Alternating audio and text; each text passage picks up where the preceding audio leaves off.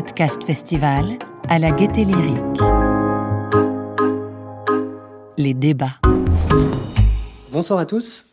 On va commencer avec un proverbe. Vous devez tous le connaître, c'est les paroles s'envolent sur les apps de podcast, les écrits restent au fond décartables. Bon, je vous garantis pas la pérennité de cette expression au-delà de la soirée, mais l'important est ailleurs. Les confinements à répétition, vous le savez, ont fait les affaires de l'audio parlé. Et si vous aviez la chance d'être au Paris Podcast Festival hier, vous n'avez pas pu passer à côté des résultats du baromètre Avas CSA qui a dit une chose le podcast vit sa meilleure vie et il n'a jamais eu autant sa place dans les oreilles des Français, que ce soit au volant de sa voiture, en métro, en vélo, si vous ne tenez pas trop à la vie, lors d'une sortie footing ou avant de vous coucher, les programmes sonores offrent une occasion, alors je vais le citer, de se divertir, de s'évader, mais aussi et surtout d'apprendre. Et c'est de cet usage-là, en particulier, appliqué aux élèves du primaire comme du, secondaire et du supérieur, et surtout à leurs professeurs, dont nous allons parler ce soir. Et pour ce faire, je suis accompagné d'un panel de professionnels de l'enseignement et de la scène, audio que je suis ravi de vous présenter. On va commencer avec vous, Marie-Caroline Missire. J'ai le plaisir de, vous avoir juste à côté. Donc, vous êtes la directrice générale de Canopé. C'est le réseau de création et d'accompagnement euh, du personnel euh, enseignant, si je ne dis pas de bêtises. Et en avril 2020, au tout début hein, donc du, du, confinement, vous avez sorti Extra Classe. Donc, c'est un programme qui fonctionne de deux façons. Chaque semaine, euh, le programme se penche sur une initiative pédagogique de la part d'un professeur mené à travers la France. Et une fois par mois, vous réunissez des experts et des acteurs de terrain autour de la table pour explorer euh, des questions éducatives liées à l'actualité. C'est plutôt, c'est bien résumé? Super, moi j'ai bien préparé mon, affaire. Olène, rebonjour. Alors, vous êtes euh, Olène Gauthier, directrice de la communication à l'École nationale supérieure. Votre établissement normal. Pardon. le pire, c'est que avant, avant, je me suis dit ne fais pas la bourde. Bon bah voilà. Donc euh, moins un point. Euh, votre établissement a lancé en mars dernier un podcast en six épisodes, co-construit avec trois étudiants normaliens. Le podcast s'appelle Dès demain. Et après avoir questionné la crise sanitaire et son impact sur la société, une seconde, euh, une seconde saison est en préparation. Son sujet, le réchauffement climatique. Une petite particularité pour cette seconde saison, c'est que la contribution des élèves sera valorisée dans l'obtention de leur diplôme. Cyril, continue avec vous. Cyril Bonnet, donc vous êtes le podcast et talk manager de Deezer. Et depuis avril 2021, les collégiens et mais aussi les lycéens français peuvent bachoter et réviser en écoutant le programme Révise avec Deezer et Bordas. Euh, donc c'est un podcast en partenariat avec le célèbre éditeur de manuels scolaires. Florent Latrive, je vous ai gardé pour la fin. Vous êtes le délégué euh, au numérique de France Culture, le média partenaire de l'éducation. Et c'est avec vous qu'on va ouvrir un petit peu cette table ronde. C'était un peu compliqué hein, de ne pas commencer par France Culture, donc euh, je m'y plié. Parce que, en dehors. J'ai rien demandé. Hein. Ah non, je sais, mais bon, en dehors des langues étrangères et de l'EPS, vous couvrez quand même à peu près toutes les matières euh, pour, pour les jeunes et les professeurs. Je pense que vous avez mal cherché parce que nous avons aussi des programmes. Bon, la conclusion, c'était que France, France Culture est pour ainsi dire la radio du savoir. Mais j'ai une question qui est plus spécifique par rapport aux enseignants. Quels efforts spécifiques vous faites pour eux j'ai cru voir qu'en mars, vous aviez lancé un appel à projet euh, podcast de prof, dont on m'a demandé, euh, pas plus tard qu'il y a une ou deux heures, des nouvelles d'ailleurs. Alors des nouvelles. Donc effectivement, on a lancé ce, cet appel à projet podcast de prof parce que dans les différentes euh, options et projets que nous avons autour de l'éducation et de l'enseignement, on s'était dit que pendant le confinement, il y avait eu plein plein d'initiatives hyper intéressantes de la part de profs qui ne sont pas des cours, mais l'usage du podcast comme un, un, outil supplémentaire à destination des élèves. On voulait valoriser ça, explorer cet univers. On a reçu des centaines et des centaines de candidatures. Nous avons été débordés, nous avons pris un peu de retard, mais là, nous avons commencé à éplucher. Donc euh, d'ici euh, à peu près trois semaines, un mois, nous allons commencer à donner les, résultats euh, de cet appel à projet. Et, donc pour les enseignants qu'on voit comme, on va dire, des, j'ai peut-être une vision déformée, mais comme des super euh, auditeurs de podcasts euh, ou de contenus délinéarisés, Qu'est-ce que vous faites pour eux en quelque sorte? Alors en fait, euh, pour France Culture, le, savoir et les contenus qui peuvent servir à apprendre et l'enseignement sont, effectivement une vieille histoire. On en a énormément. On a des émissions en philo, des émissions en, sciences, dans tous les domaines. Euh, on l'a abordé de, deux choses et de façon un peu systématique avec l'espoir du podcast. C'est de traiter d'abord tout ça comme un catalogue. Nous avons un catalogue d'émissions dans tous les domaines, dans tous les, dans tous les genres. Catalogue que nous sommes en train d'éditer, de rééditorialiser et donc de distribuer de façon spécifique sous forme de sélection thématique euh, sur l'application Radio France et sur le site de France Culture. Donc c'est un travail qu'on a entamé beaucoup un peu avant le confinement, qu'on a accéléré pendant le confinement et maintenant sur lequel on est suivi euh, par Radio France. Mais surtout ce catalogue, en fait, tout l'intérêt, c'est qu'on le met à disposition de la communauté éducative au sens large, euh, là où c'est utile. C'est-à-dire qu'on n'a pas à se substituer euh, à l'expertise des enseignants quand ils travaillent sur tel ou tel sujet, ou à tous les médiateurs qui travaillent euh, dans l'enseignement. Donc c'est clair qu'on travaille avec Canopé, par exemple. Il y a plein de moments où il y a des jonctions avec Canopé sur des projets spécifiques, sur le théâtre. J'y pensais un jour, ça m'avait frappé, euh, où on a évidemment un contenu extrêmement riche sur le théâtre. on est bien incapable, nous, d'aller identifier ce qui peut intéresser certains enseignants sur le théâtre. En revanche, on a le catalogue. Donc on, s'arrange pour discuter, le mettre à disposition.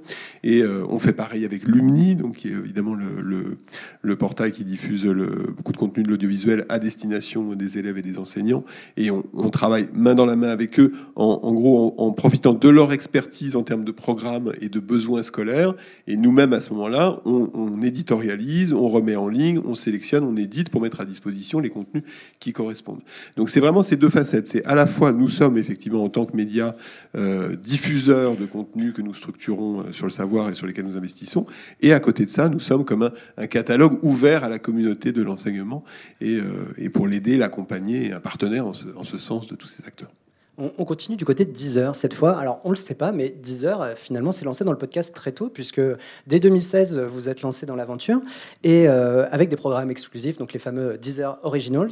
Et vous avez sorti cette année Révise avec Deezer et Bortaz, qui est, alors, qui est un chantier quand même assez gigantesque quand j'ai lu un petit peu le, le descriptif. C'est l'adaptation audio de 621 fiche à destination des collégiens et des lycéens. C'est bien 621, je ne me suis pas trompé. 624 euh, ah exactement, et qui sont les adaptations exactes, fidèles, ISO, des livres édités par, Bordas et qui servent depuis des années euh, à la préparation, à la révision des examens. On, va en écouter un extrait, s'il vous plaît. Deezer Originals. Le futur des énergies. Fiche 6. Impact environnementaux de la production d'électricité et stockage. Grand 1. Impact sur l'environnement. Si les méthodes pour obtenir de l'énergie électrique sans combustion ont l'avantage de ne pas produire directement de dioxyde de carbone, elles ont néanmoins des impacts sur l'environnement, la biodiversité et présentent des risques spécifiques. Les éoliennes nécessitent des alternateurs constitués d'aimants de forte puissance d'où l'utilisation de néodyme, un métal appartenant au groupe des terres rares ayant des propriétés magnétiques remarquables. L'exploitation et la production des terres rares font appel à des... Bon, il faudra écouter le, la reste si vous voulez en savoir plus sur les éoliennes. Hein. que le néodyme. Exactement. Alors, ma question, elle est simple, c'est que permet le podcast? Pourquoi vous êtes allé sur ce terrain-là pour euh, des fiches de révision euh, Et sachant que vous avez investi pas mal de matières, mais pas toutes? Pas toutes, non. Déjà, euh, une première remarque, audio et enseignement et éducation, c'est tout à fait logique. Je crois que à peu près tout le monde a commencé ses premiers enseignements via l'audio. Les comptines pour apprendre les animaux de la ferme, les couleurs, etc. Donc c'est quelque chose qui est très naturel. Pourquoi Deezer? Parce que Deezer euh, est déjà un hub d'audio, de, contenu audio, euh, plus, plus, connu pour la musique, mais c'est déjà un endroit où les jeunes sont présents massivement. Et il fallait, à ce moment-là, enfin, c'était en 2021, donc en début d'année, c'était une année très particulière et on a voulu à la fois rassurer les parents.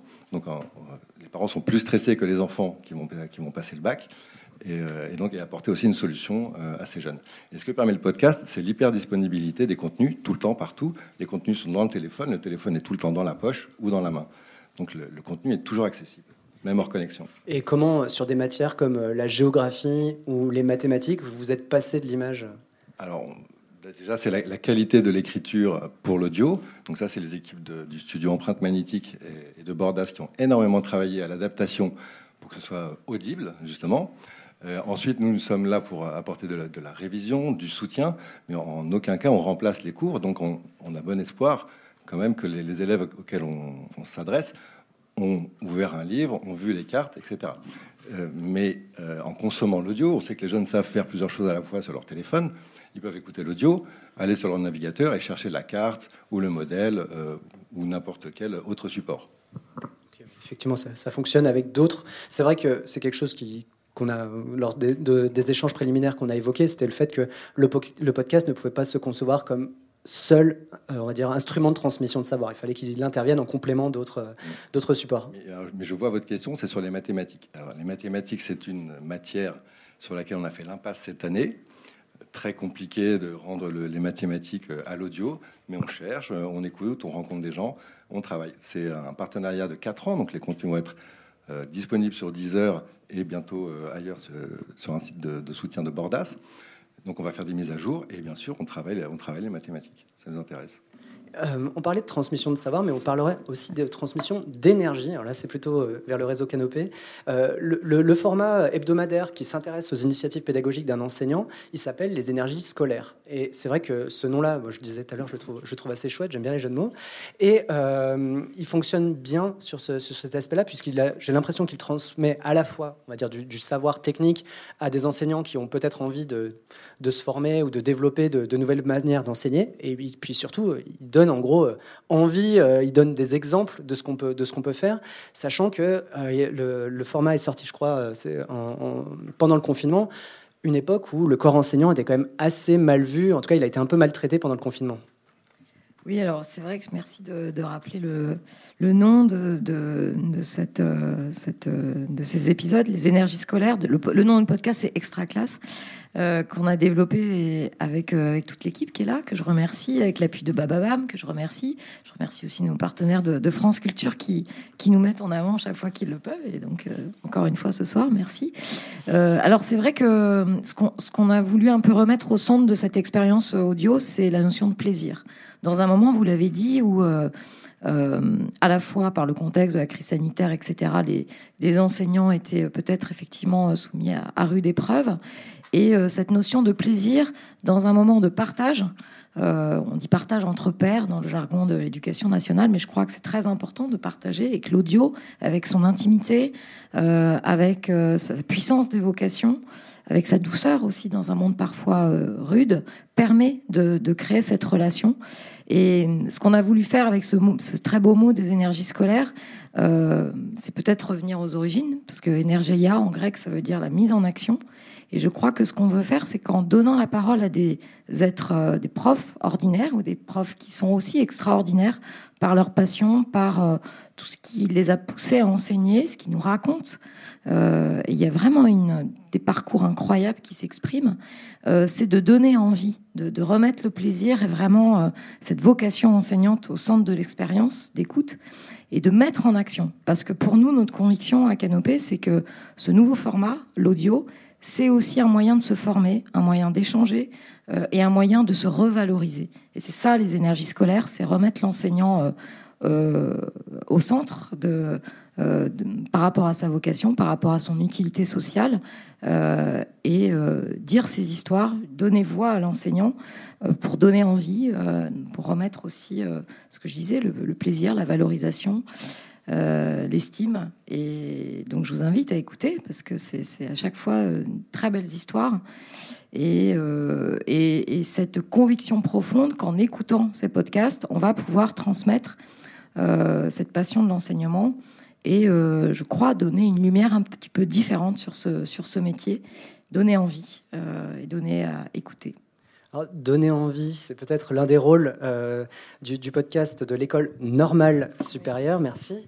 Et vous êtes essayé à l'audio, je le disais tout à l'heure, avec un programme qui s'appelle Dès demain, où finalement les individus qui sont au centre de ce programme, ce sont les trois, les trois élèves. Alors on va les écouter rapidement, s'il vous plaît.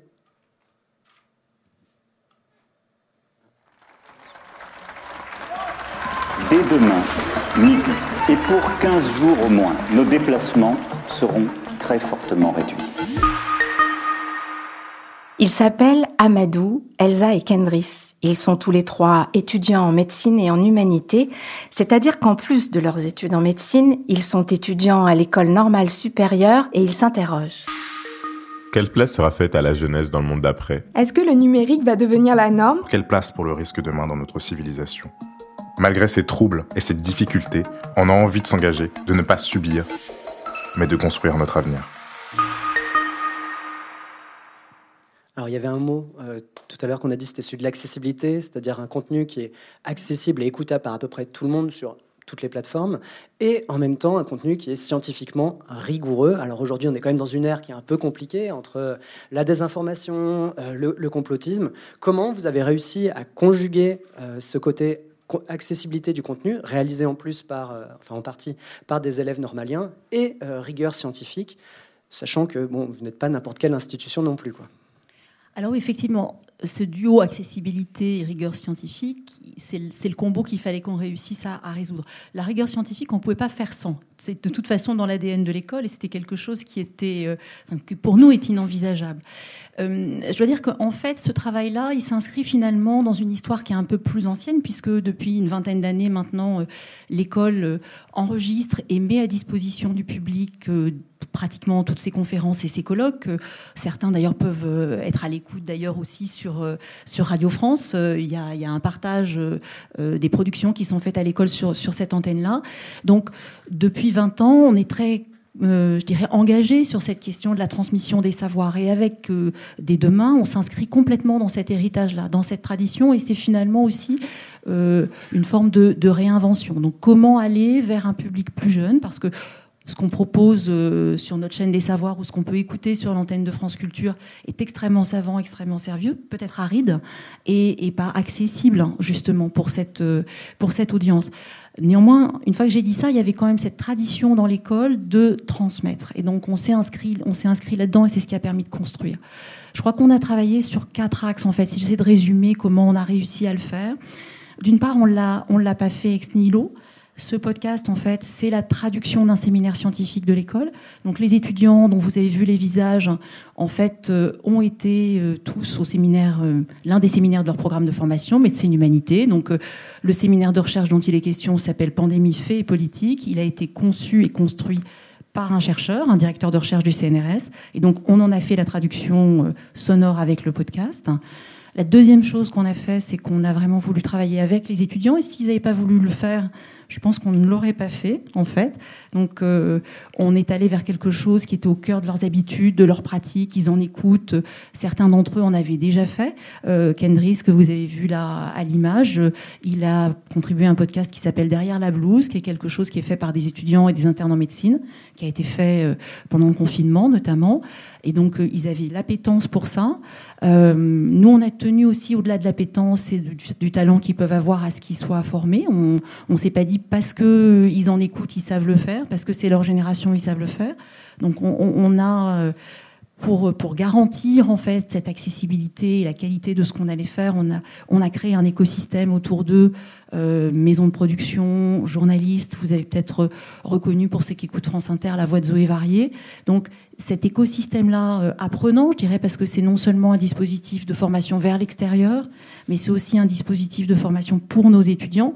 Euh, tous dans la, dans, la, formation qui suivent à l'école normale. Certains d'entre eux seront chercheurs, d'autres, auront d'autres carrières, mais ils seront vraisemblablement amenés à devoir transmettre des connaissances ou à devoir s'exprimer sur des sujets complexes devant une audience qui ne maîtrise pas forcément l'ensemble du corpus de connaissances. Donc comment est-ce qu'on arrive à, s'exprimer, à transmettre son message euh, face à des gens qui, n'ont pas le, toutes les briques de savoir? Et puis euh, ensuite, bah, ce qu'on a fait, c'est qu'on les a fait travailler sur chacun des épisodes. C'est vraiment eux qui sont à la manœuvre dans la, dans la construction de la narration. Euh, les questions qui traversent le podcast sont leurs questions, les questions de leur génération. Et puis, euh, et puis ensuite, bah, si je pense que la, la, clé aussi pour euh, le, la rigueur scientifique, elle est, elle est, dans les invités.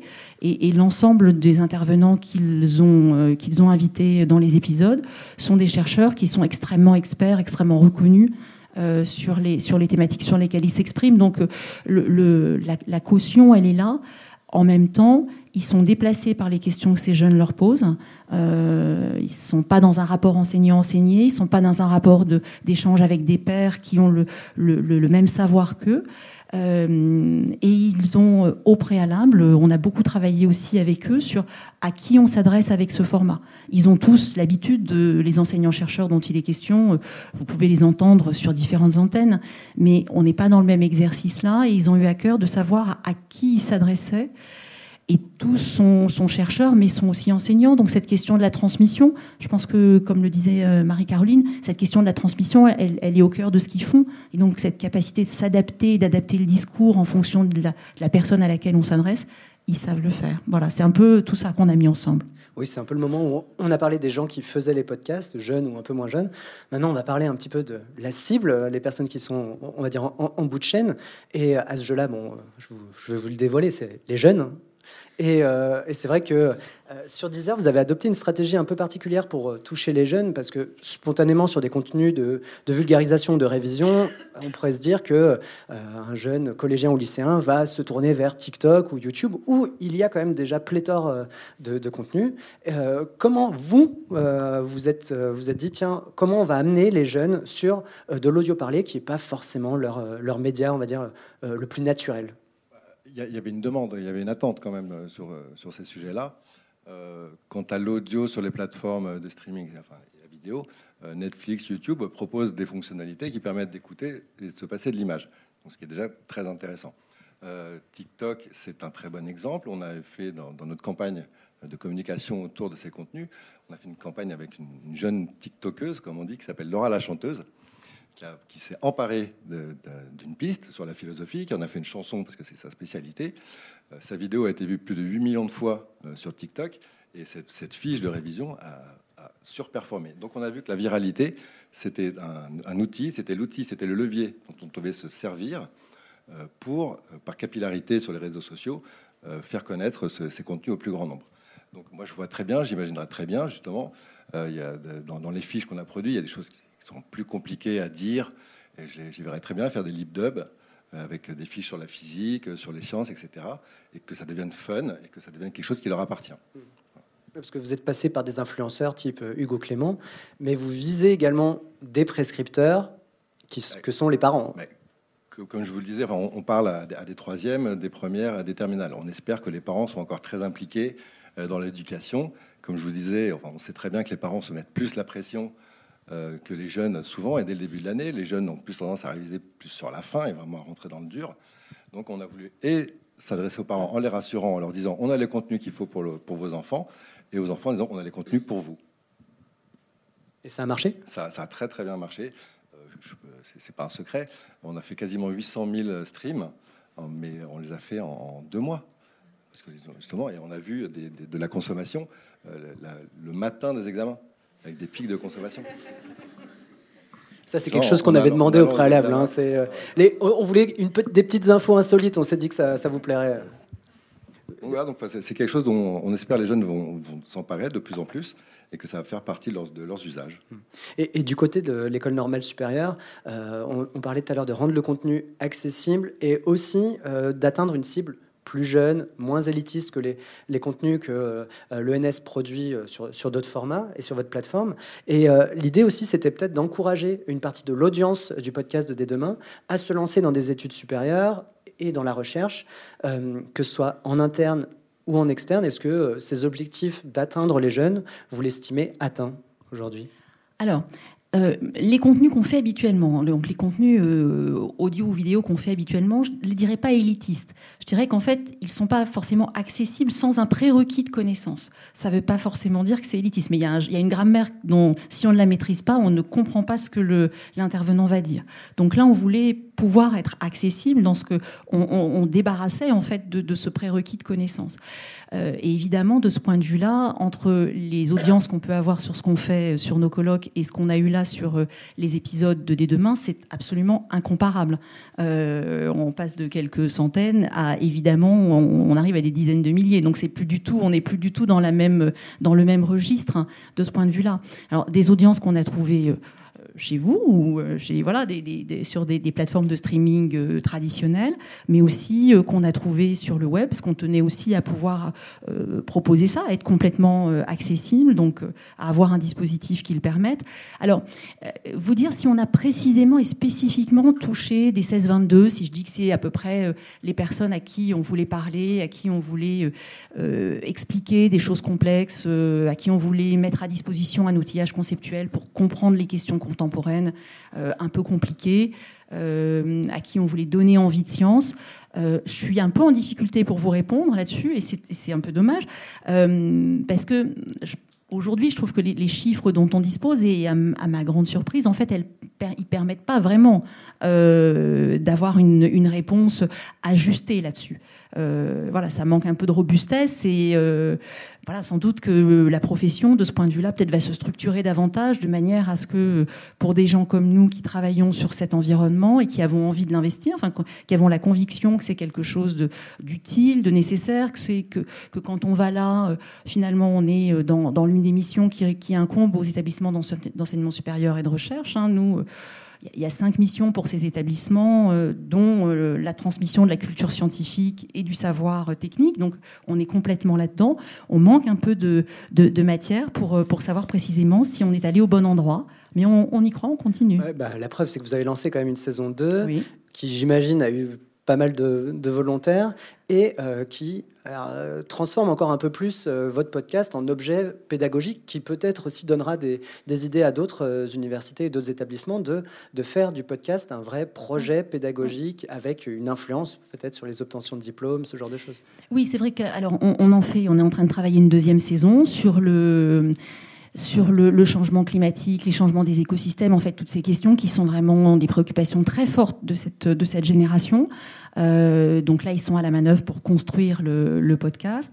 Ce qui a de différent, euh, si je donne des indices comme ça, hein, c'est que la première saison, on avait trois volontaires euh, dans un groupe d'étudiants. On avait travaillé juste sur une promo. Là, on a travaillé de manière plus ouverte en disant, en demandant à notre communauté qui ça intéresse. Euh, bon, bah, évidemment, euh, ils ont été beaucoup plus nombreux et il y avait des critères de sélection du coup qui ont dû être établis pour, euh, pour créer le, groupe. C'est un petit groupe de quatre étudiants qui, qui travaillent là actuellement. on va rester sur les mêmes principes, hein, de, les mêmes fondamentaux de positionnement. En revanche, effectivement, on a des collègues chercheurs qui nous accompagnent dans la construction scientifique de enfin, de, de l'ensemble de la série et les étudiants, s'ils étaient complètement bénévoles euh, dans la première saison, enfin quand je dis bénévoles, si c'était euh, quelque chose qui se faisait indépendamment de leur cursus parce qu'ils en avaient envie, là ils le font toujours parce qu'ils en ont envie, mais on va reconnaître cet engagement en fait dans leur euh, dans leur diplôme.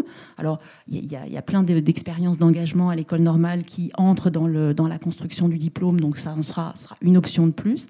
Euh, voilà, dans, dans, simplement la partie engagement, parce qu'il y a beaucoup de choses qui sont très scientifiques en fait dans ce qu'on demande pour obtenir le diplôme. Donc c'est qu'un tout petit bout, mais, mais quand même ça donne un signe.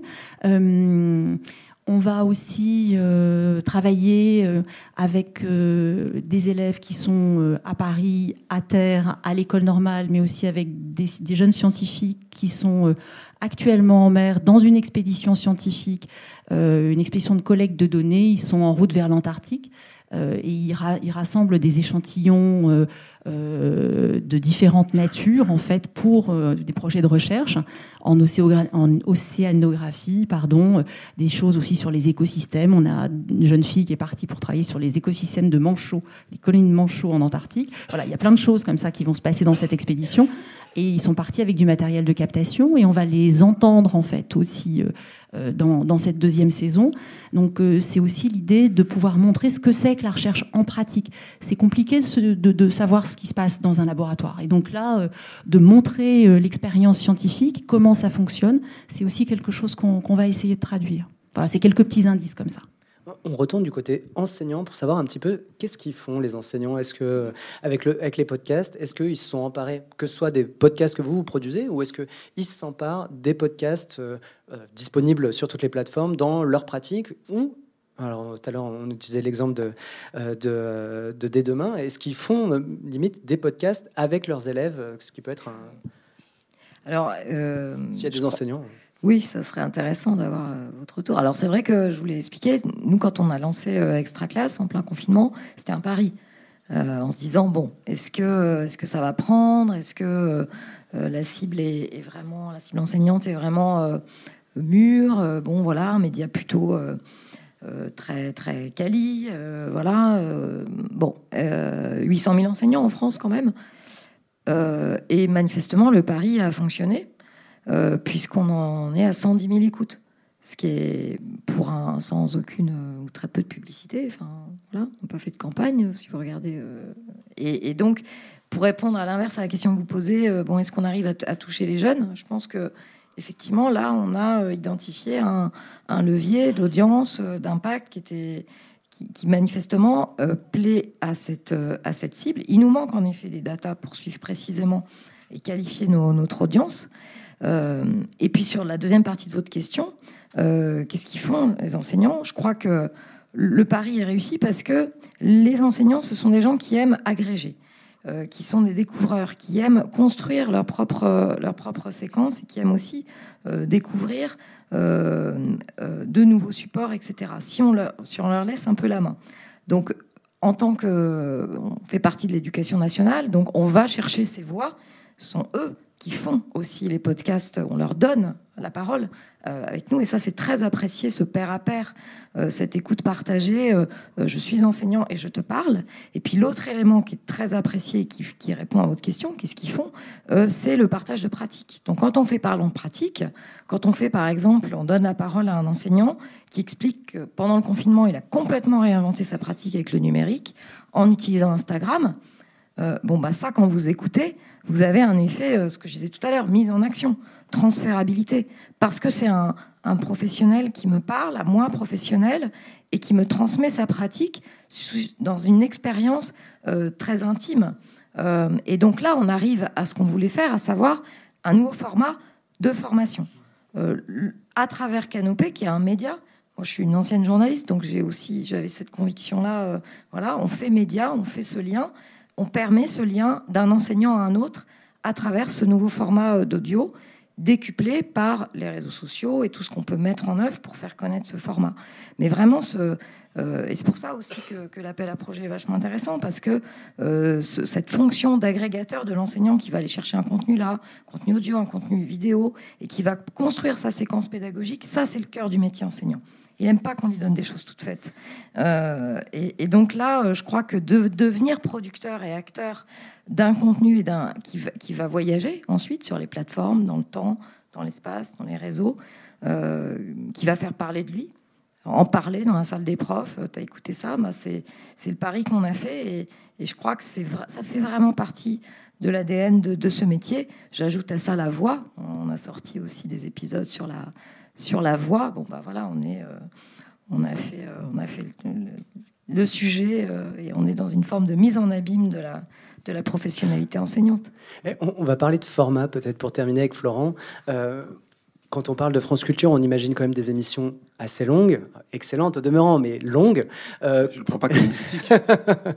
Comment, euh, pour adresser un, un public jeune, est-ce que vous, envisagez des nouveaux formats, d'adapter éventuellement ces formats ou d'en créer des nouveaux plus courts, par exemple Alors, je pense que la question de la longueur est, déjà est une, un des sujets, mais est loin d'être le seul. Et en fait, on est souvent extrêmement euh, surpris par la durée d'engagement euh, et même des plus jeunes sur des contenus parfois très exigeants. Un seul exemple, parce que là on mesure très bien les longueurs, ça c'est sur, sur YouTube, où on a des émissions capté en vidéo parfois, mais vraiment, c'est des gens derrière des micros en train de raconter des choses de, très haut niveau. On a fait des expériences avec Étienne Klein, qui est un, très bon passeur de science, mais sur des formats qui parfois font une demi-heure, 45 minutes. Et on a des, taux de lecture qui sont énormes. C'est qu'on arrive à faire 150 000, 200 000, 250 000 vues, avec des durées moyennes de visionnage qui dépassent les 25-30 minutes. Donc on n'est pas du tout dans du zapping TikTok euh, comme on pourrait le faire. Donc ça, c'est le premier truc, parce que c'est très important, parce que un des enseignements qu'on tire de ça, c'est que oui, on réfléchit, j'y reviendrai, à des formats plus courts, à des formats très adaptés, bien entendu, mais à côté de ça, un des enjeux, c'est aussi d'être capable de mettre à disposition des contenus qui sont longs, et ils sont longs, pas parce qu'on aime faire long juste pour le plaisir, mais ils sont longs parce qu'ils sont profonds, ils sont longs parce qu'ils sont étayés, ils sont longs parce que parfois ils sont aussi très narratifs. Je pensais notamment à tout ce qu'on a en documentaire. On a beaucoup de documentaires scientifiques, documentaires historiques, qui sont longs, mais parce que c'est de très belles histoires et personne ne se dit que sur Netflix, une série de 52 minutes, c'est trop long. Donc euh, ça, pour le coup, c'est important et on travaille beaucoup là-dessus. Donc ça, c'est plus sur les usages. C'est comment on met à disposition, à quel moment, comment on les met en scène, que ce soit facile à trouver, que ce soit facile à comprendre. Et ça, c'est important. La deuxième chose, c'est qu'on se pose en permanence des questions sur les longueurs, les formats.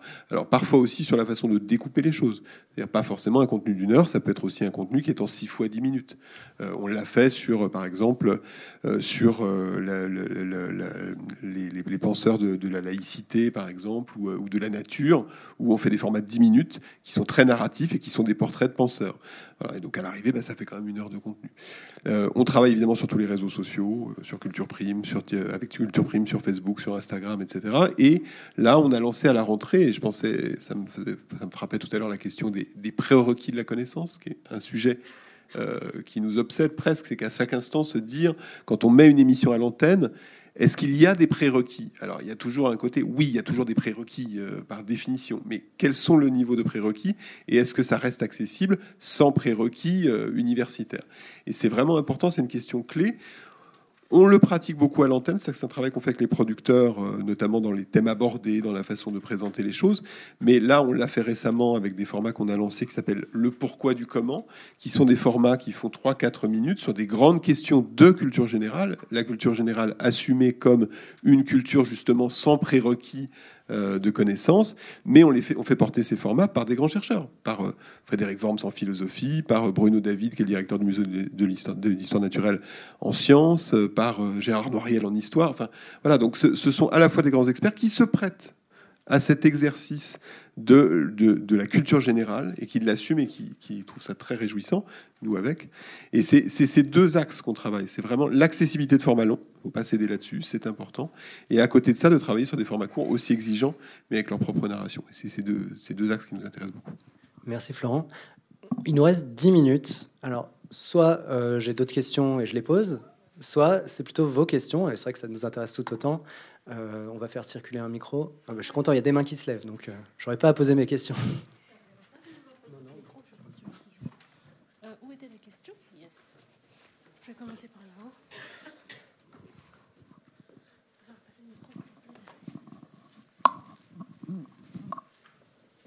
Bonjour, Blandine Schmitt, Université Bordeaux-Montaigne, et je suis aussi formatrice au Clémy Bordeaux. Euh, en lien avec Canopé. Euh, pour répondre à la question, oui, il y a déjà beaucoup d'enseignants qui font du podcast et qui sont formés au podcast par le, le Clémy, entre autres, et euh, qui font du podcast avec les élèves en classe. moi, c'est mon cas. du coup, je fais du podcast de la maternelle jusqu'à l'université, même avec les doctorants. Et j'ai une grande question. je ne sais pas si vous aurez les éléments de réponse, mais ça s'adresse également à toute la salle. Vu que le podcast va faire partie de l'évaluation pour l'obtention du diplôme des élèves, quels sont vos critères d'évaluation? Alors, je vais, je vais ça ne fait pas partie, c'est pas quelque chose qui est évalué. Dans la manière dont on travaille à l'école, c'est un, un, système de formation assez particulier, une, école extrêmement sélective, où une fois que les élèves sont entrés, ils sont formés à la recherche et par la recherche. Donc la manière dont ils travaillent, c'est par l'expérience, j'ai envie de dire. Et le podcast fait partie des expériences qu'ils peuvent faire, mais c'est quelque chose qui est euh, euh, dans un supplément au diplôme. Ça n'est pas le, cœur du diplôme. On ne va pas rentrer dans, dans, l'arithmétique du diplôme parce que ça va vite être barbé tout le monde. En fait, je pense si on commence à parler crédit ECTS, je pense que euh, on va, vite, on va vite larguer tout le monde. Mais en tout cas, ce qui est important pour nous, c'est que cet exercice-là il puisse s'en prévaloir et que, en fait, il soit également formateur. Donc, si on l'avait fait sans accompagnement, je pense qu'il n'aurait pas eu cette, ce niveau de formation-là. Et je peux vous dire que les, les, séances de travail qu'ils ont pu avoir euh, l'an dernier avec Zoé Varier, par exemple, pour la première, euh, première expérience, c'est extrêmement drôle quand vous avez un professionnel euh, qui a 25 ans de radio derrière elle et qui dit à un jeune qui est persuadé que sa question est pertinente et qui lui dit mais elle n'intéresse que toi, donc on va pas la parce que la personne qui nous écoute ne va pas comprendre ce qu'on veut lui expliquer. Et, et c'est pas ça l'enjeu, en fait. Tu pourras poser ta question après euh, aux chercheurs, mais, mais là, nous, ce qu'on construit, c'est une transmission de connaissances et ta question, elle concourt pas de ça. Voilà, donc c'est cet exercice-là, en fait, euh, auquel on s'est livré, euh, c'est ça qui, auquel ils sont exposés et qui est intéressant, en fait, à faire. Et, euh, pour rebondir sur ce que vous disiez, euh, euh, Marie-Caroline, nous, dans les élèves qu'on a cette année, alors c'est qu'un tout petit échantillon, hein, c'est quatre, mais sur les quatre, il y en a quand même une qui en a déjà fait au lycée du podcast. Donc ça, c'était intéressant pour nous. Et l'expédition dont je vous parlais, qui part en Antarctique, ils ont un gros dispositif de médiation avec les établissements dans certaines académies, donc Versailles et l'Académie de Marseille, où les, les enseignants en fait se servent de données qu'ils vont recevoir de l'expédition pour animer des classes. Et en cela, le podcast est un dispositif de plus pour l'enseignant euh, de con- pour construire en fait euh, sa pédagogie sur un sujet particulier. Donc, euh, on est vraiment dans quelque chose où, l'écosystème se construit de manière extrêmement fluide. Il y a effectivement beaucoup, comme, comme vous, d'universités qui, s'y mettent. hein, Il y en a pas mal qui existent déjà. C'est très bon signe. hein. Seconde question, je crois qu'il y voilà, la dame là. Euh, bonjour. Euh, J'aimerais savoir comment, euh, pour les enseignants qui ne font pas eux-mêmes le podcast, comment ils l'utilisent d'un point de vue contenu pédagogique auprès de, leur, de leurs élèves. En cours, avant les cours, après les cours, je ne sais pas. Bah, Je pense qu'on peut faire une réponse collective parce que vous en donniez un, un bon exemple. Alors, ce qu'on a pu observer, nous, à Canopée, c'est que pendant le confinement et pendant toute la crise sanitaire, en fait, le podcast est euh, encore plus, a été encore plus utilisé comme euh, euh, pour retisser le, lien avec l'élève. Alors, podcast, c'est un mot aussi qui a trouvé des, formes différentes, hein, mais pour transmettre un contenu de cours quand la relation était dégradée par, par la fermeture des, classes ou des écoles, etc. Alors ensuite, il y a certainement dans cette salle des professionnels, des pédagogues, vous, euh, vous l'avez dit tout à l'heure, qui peuvent euh, vous répondre sur voilà quelle utilisation pédagogique, mais effectivement, il y a euh, l'outil qu'on a développé autour d'Extraclass, qui est un outil de valorisation de l'enseignant, un outil de formation, et il y a le podcast comme outil pédagogique de co-création avec ses élèves dans une séquence pédagogique dédiée. Et je pense que votre question était plutôt là-dessus. Donc, euh, je- je- je- j'engage les, pédagogues qui sont dans cette salle à compléter mes réponses. Je pense que ça sera tout à fait pertinent. Je vous regarde, mais euh, il y en a plein d'autres.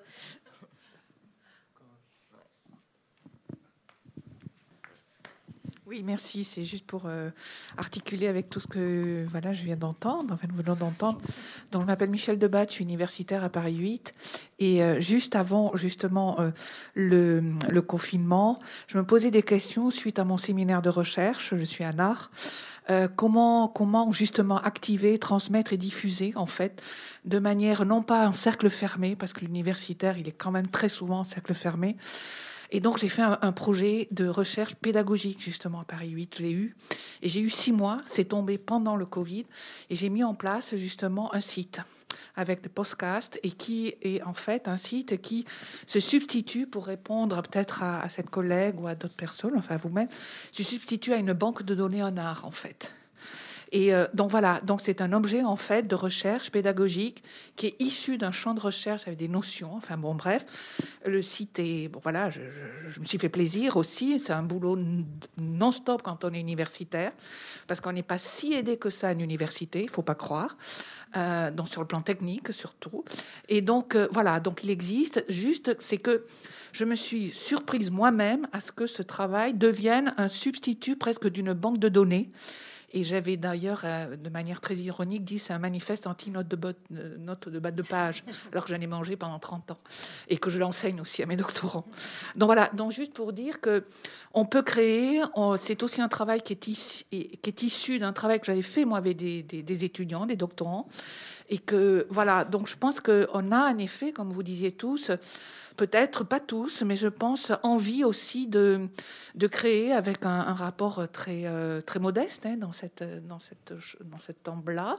Et euh, aussi, on s'aperçoit dans l'après-coup, dans le faire, justement. Et je pense que le podcast, c'est aussi un après-coup du faire et pas juste de voilà de la, de, de- la tête d'œuf qui est dans la bibliothèque euh, ou de, suivant les sites internationaux de recherche.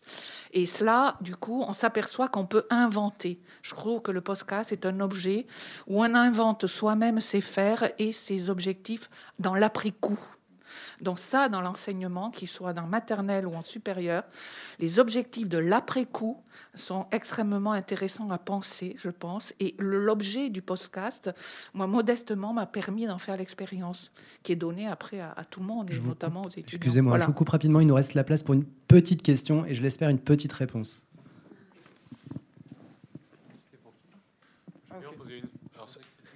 Alors du coup, ce sera très court. Moi, ce serait pour 10 heures. Euh, j'ai l'impression que vous êtes la plateforme qui investissait le plus dans l'enseignement, euh, que ce soit par Bordas, mais très honnêtement, c'était un que j'avais à peine vu passer. En revanche, il y a beaucoup de podcasts qui ressortent, qui sont des podcasts de l'enseignement, et vous en avez notamment lancé un récemment avec euh, Jamy, dit Jamy. Est-ce que vous pouvez juste voilà, dire si c'est vraiment quelque chose que vous souhaitez, dans lequel vous souhaitez investir? C'est quelque chose dans lequel on investit déjà. Alors, euh, Deezer a le plaisir, par exemple, d'accueillir euh, toute l'offre de France Culture, qui vient nourrir une offre de podcast à vocation pédagogique, culturelle, d'enseignement, de vulgarisation, de transmission euh, des savoirs. Euh, Deezer, c'est aussi voilà, c'est 75 millions de titres. Dans ces 75 millions de titres, il y a un, fond audio de, choses qui peuvent servir à l'enseignement, du, théâtre classique, de la philosophie, etc on voit que ça fonctionne comme un tout. Les gens sont assez engagés sur ces contenus. Donc oui, c'est quelque chose dans lequel on va aller euh, de plus en plus. En plus, c'est quelque chose qui est, encore très important à l'intérieur des familles. Les familles, pour nous, sont une cible euh, qui est très importante. Donc on va essayer de, la valoriser en lui apportant du contenu pertinent euh, qu'elle peut, se partager, qu'elle peut utiliser à tout moment. Dans un compte famille. Merci beaucoup.